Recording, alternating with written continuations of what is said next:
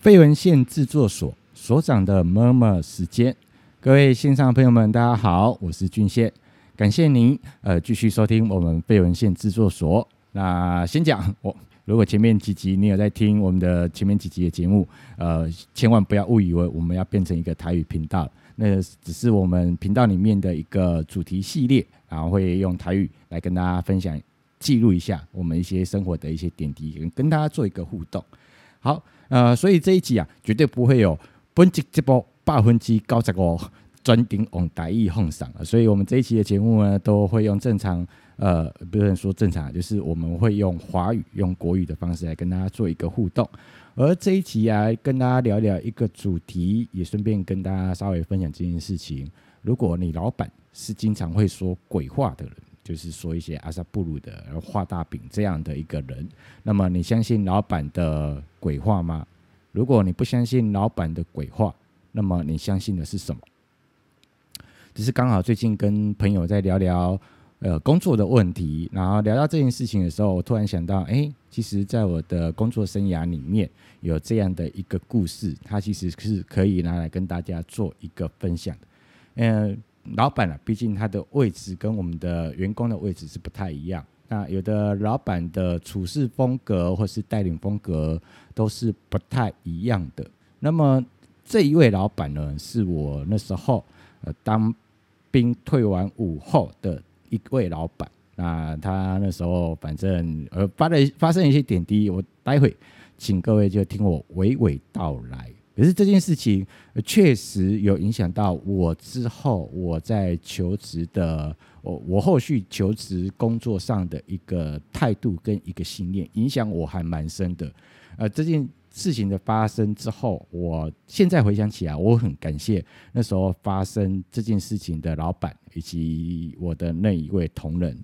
OK，那跟大家分享一下这件事情大概是怎么发生，一个前因后果。那先跟大家分享，其实我在呃当兵之前，我其实已经在一家公司就职了。那在当兵之前，那家公司就职，那时候有带一个小徒弟，OK，带一个小徒弟，然后带着他，因为他刚才刚进入职场，而、啊、我已经进入职场两年多了，所以有些技术啦，有些工作上的一些职人呃。分享啊，我就反正我就带着他了，带着他进入到这个工作的职场。那时候啊，当兵快要退伍前，然后那时候的呃老板又来找我，问我要不要回到旧公司回去上班这样。呃，各位可以帮我想一下，就是你前一家公司离开的原因是什么？这么多年下来，我这么换了几次工作下来，我发现到一件事情，就是。你会留在一家公司，就算那个薪水待遇你不是很满意，就算那个工作内容状态你可能有一些些的小摸摸，但你还愿意留下来。其实最大的原因是因为情感连接。这个情感连接有可能是你跟同事之间的情感很好，呃，薪水还不太能接受，工作内容呃有点过于操劳，但你还愿意留下来。是因为你可能跟你的同事或者是你的老板有一些革命情感在，所以这样的工作环境你希望可以继续的维持下来，可以留下来。可是当你有一天离开了，当然呃可能会有各种原因啦，你可能会觉得呃薪资内容不满意啦，或者是工作的状态你不满意啦，或者是觉得未来呃没有任何的前景或者是发展啊等等，会有很多，但一样。我个人觉得最大最大的原因，就是因为没有所谓的情感连接了，可能对公司这样的一个事业体，对老板、对同仁没有任何的情感连接了，那你已经没办法有任何的理由说服你继续留下来，你想要去再换一个工作环境去去处理这件事情。好，那话说回来，这个故事，呃，那时候。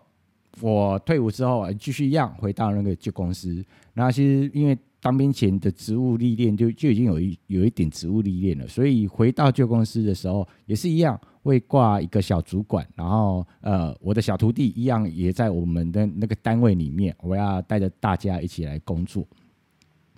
那这件事情的发生，我是想要告诉各位一件事情，就是没事不要知道你同仁的薪水条。我讲真的，就没事不要知道，因为知道有一些不好的状况。呃，那时候啊，我们的单位里面，我们组里面有一个同仁会比较活泼。那个，因为那时候我们单位，呃，我我们单位里面的同事们都还蛮年轻的，大家的岁数都相当，所以大家很容易就达成一片。那那时候有一位同事，他就很好奇，就是我们大概就是大大家的薪资状况怎么样。所以有一次呢，在那个领薪水的过程当中，不小心我们就大家就稍微看一下彼此的一个薪水条，然后在看那个薪水条的时候，原因大概是就就是这样，在那个看那个薪水条的那个当下，我有点小傻眼了，因为其实公司的人都大概都知道一件事情，因为毕竟我是主管嘛，我有挂主管职在，所以照道理来说，我的薪水应该都会比别人再多一点点。可是呢，当那个薪水条大家稍微知道一下状况的时候，发现到一件事情：我的小徒弟领的基本底薪竟然比我还多。各位知道，那时候我们的工作是算日薪的，OK，是算日薪的。那如果你的基本底薪日薪比人家再多个一点点，可怕的不是那个基本底薪，可怕的是加班后的计算薪水。那可会比人家多很多啊，因为那个那时候环境还不错啊，大经经济体系还不错，所以经常会有加班，然后会有加班费，那我就变得很可怕。当我在那个当下知道我的小徒弟啊，他的基本底薪比我还多的时候，当下我有很多的纳闷，就是哎，主管职不是我吗？那责任不是我在扛吗？然后不是我带着他们大家，就带着同仁们一起打拼吗？那为什么小徒弟 他的薪水既然就底薪会比我多？是我们怕理解啊！就是不是有多少人力就要领到多少钱吗？担任什么样的责任就要领到多少钱吗？对吧？应该是这样，没有错吧？所以在那个当下，我就觉得啊，就是心情超不爽的，就是真的很不爽。各位帮我想一下，那时候二十几岁，这个整个整个脾气都要抓抓起来。在可是，在那当下，我没有特别就是在公司里面表现很不爽，但是回家真的超不准，超不准。那隔天进到公司的时候，其实老板已经知道这件事情了，就是我们大家知道我的小徒弟啊、呃、领的薪水比我多，然后那个办公室呈现一个很诡异的氛围状态。那老板也知道这件事情了，所以老板啊就特别的去把我抓抓到他的办公室里面去聊一聊。当然，可想而知啊，就是老板试着要用一些理由，然后来说服我。然后我必须得承认一件事情，我觉得那时候老板啊，毕竟他人生历练、职场历练也比我们丰富一点点。那那时候我们比较年轻一点点。呃，所以他会很用，很会用一件事情，就是情感连接来处理这件事情。那个时候啊，我们老板就跟我说啊，因为我的小徒弟啊是家里的独子啊，家里的经济需要靠他，然后他的上班的路程离距离公司也蛮远的啊，我要开车过来要四十几，大概是要四十分钟。所以呢，呃，在这样的状态之下，种种原因的状态之下。啊，他会给小徒弟呃多一点点的薪水，然后当做一个他来这边工作的一个补贴也好，或是给他一个动力也好，然后让他可以持续的留在公司跟大家一起工作。呃，我的老板那时候试着用这样的理由、这样的方式来说服我这件事情去接受，接受我可以接接受我的小徒弟领的比我薪水。然后他跟我说：“呃，我我的工作的努力他都有看到啊，然后我会会会给我一些适度的一些补偿。”当下我听完这段话的时候啊、哦，各位知道，年轻人哦，真的就是脾气比较暴一点点。在那个当下，我竟然直接开口跟老板讲说：“老板，如果下个月的薪资你帮我调涨，我就马上辞职不干。”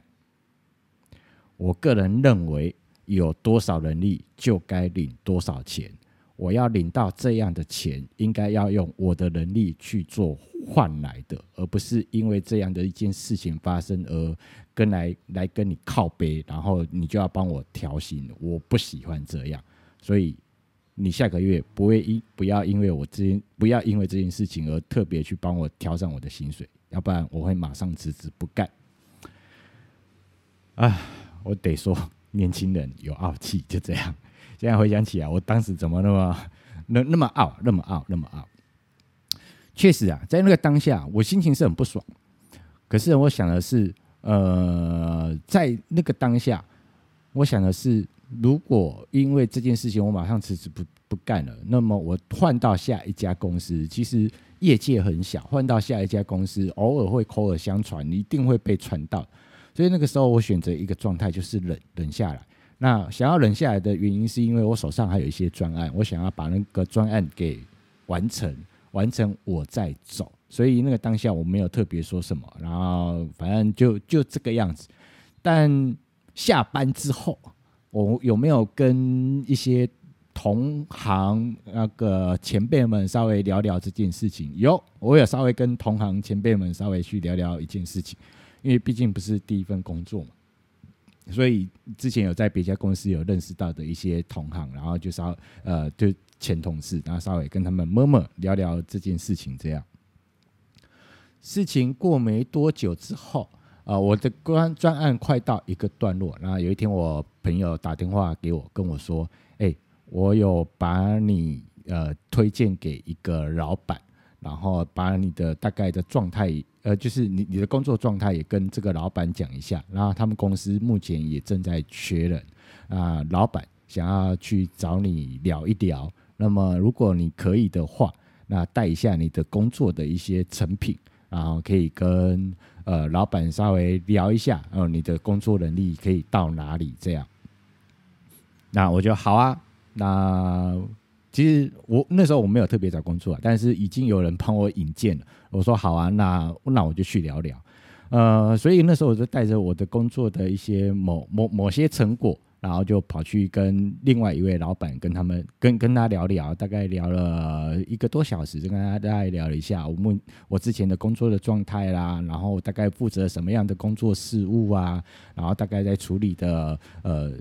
事情有哪些啊，专精的事情是什么。那聊一聊，聊到最后的时候，那一位新老板他就问我一件事情：各位换工作求职一定会被人家问到这个问题嘛？期望的薪资待遇是什么？OK，那就那时候老板也问我这个问题。那我得说一件事情，就是我的年轻的时候真的很傲，我不知道在傲什么。那个时候我就对那个即将要成为我新老板的老板说这件事情，我说：呃，坦白说。这如果我这一次再换工作，这可能是我才人生中第二次换工作，因为每次工作时间，呃，一家公司待的时间都有一定的长度。我说这才我人生中第二次换工作。那坦白说，呃，我要要求什么样的薪资，我也不太有底。但我一直认为，就是有多少能力就应该要领多少钱，要不然这样子好了，那个先让我。工作一个月，然后工作一个月，然后老板，你可以从这一个月过程当中去观察我的所有的工作表现，然后也可以跟同仁们稍微问问我的工作的状态。那么一个月之后，准备要发薪水之前，那么你我我们再来聊这个问题。对，各位可以知道一件事情，就是年轻的时候就是傲了一点，傲了一点。我就不知道，就就就就是那时候就有一个原因，就是。人有多少能力，就要就要领多少钱，然后就这件事情，然后我就呃好，我我就做这件事情。那呃后来在新工作要领第一份薪水之前，那位老板有没有来找我聊聊？没有，他没有特别找我聊聊。可是呢，当我在新工作领到了那一份薪水的时候，我看到那份薪水，我也稍微惊吓到，哦。原来我可以领到这样子的钱呐！啊，理解了。原来很多时候，老板老板跟你建立了情感的连接了，但是原来你发现到一件事情，情感连接是一回事，工作能力又是另外一回事。那因为新公司呃不太有什么情感连接，但看到那个薪水，我我惊吓，但坦白坦白说很满意，很满意，OK 是满意的。然后就发现到哦，原来我有这样的工作价值在。来跟他谈谈这件事情的原因，是因为呃，但工作的薪水很重要，但很多时候呃，你跟公司坦白说，它就是一种交换。那交换的是用你的价值创造，用用你的工作能力去为公司创造价值，然后去把它转换成你的薪水去做这样的一件事情。经过这件事情，我现在回想起来，对于我工作态度最大的影响是什么呢？第一个，三件事情。第一个是你要不断的持续去做新事物的学习啊、在你的工作职场上面必备能力要去做一样这样的学习。那时候新的环境。呃，我学了还蛮多东西，整个视野有展开来，然后看到业界更不一样的一个状态。哦，原来业界可以做这样的一个处理。那那个时候我也花了一点点的时间去学一下一些电脑软体，然后那是之前可能没有碰过的一些电脑软体，都有特别花时间特别去学习。那上手速度很还蛮快的，去处理这件事情，所以。呃，有些时候我们当我们工作一段时间了，我们都试着要去思考，在我的工作上面有可以再学些什么，可以让我的工作可以创造出更多的价值。OK，那外面市场上面其实有很多不同的课程在，有很多不同的类型在，然后你可以做这件事这件事情。但最好的方式就是持续听我们非文献制作所的 Podcast，这是最好的方式。第二个，我从这件事情之后。让我这几年就是累积下来的，我觉得很重要的一个关键，就是要拓展信任人际圈。不只是要拓展人际圈，是对你有一个高度信任感的人际圈。当我发生那件事情的当下，去找前同事的前辈，就是业界的前辈，去聊聊这件事情啊，没多久他就帮我引荐到一个新的工作了，呃。我想这样的一个基础是建立在我跟那位前辈的信任基础，他相信我的为人，他相信我的工作态度，他相信我的工作能力，他愿意为我这个人去做担保，把我引荐给另外一家公司的老板。所以在你的工作职场里面啊，不管厂商也好，或者是同事也好，你永远不会知道这。个人在之后对你的任何的影响、连接或帮助是什么？但是尽可能的在这个过程当中，让每一个人，你可以，那就是让每一个人尽量对你这个人有产生所谓的信任连接啊，信任连接啊，让大家对你的工作能力、工作态度，然后是有一个印象的。未来有一天，当你的工作需要有一些资源，需要有一些协助的时候，就会有人来协助你了。OK，这是第二个。第三个，我个人认为最重要的是，只有累积，没有奇迹。在工作职场上面，呃，当然我们很重要，工作是为了讨生活啦，为了够不到嘛。除了工这件事情之外，那其实不断的去累积你自己。然后在这个过程当中去想尽办法，不管是在软软实力也好，或是硬实力也好，不断的去累积自己，然后让自己创造一些新的一个价值出来。所以今天用这样的故事跟大家分享三件事情：第一个，尝试新的学习；第二个，拓展信任人际圈；第三个，只有累积，没有奇迹。把这样的话，呃，可以的话。你就把它当成是你工作的一个信念，然后你就会努力的想尽任何办法去达成你的信念。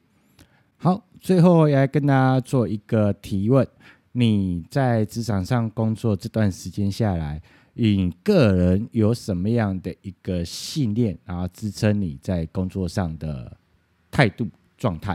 或是影响到你的工作态度？然后欢迎你到 I。到我们的 IG 非文性制作所的 IG 留言，帮我们留下，跟我们分享一下你的工作信念态度是什么？那这样把这样的一句话分享给我们。那我们的节目到这里就告一个段落了，谢谢大家，拜拜。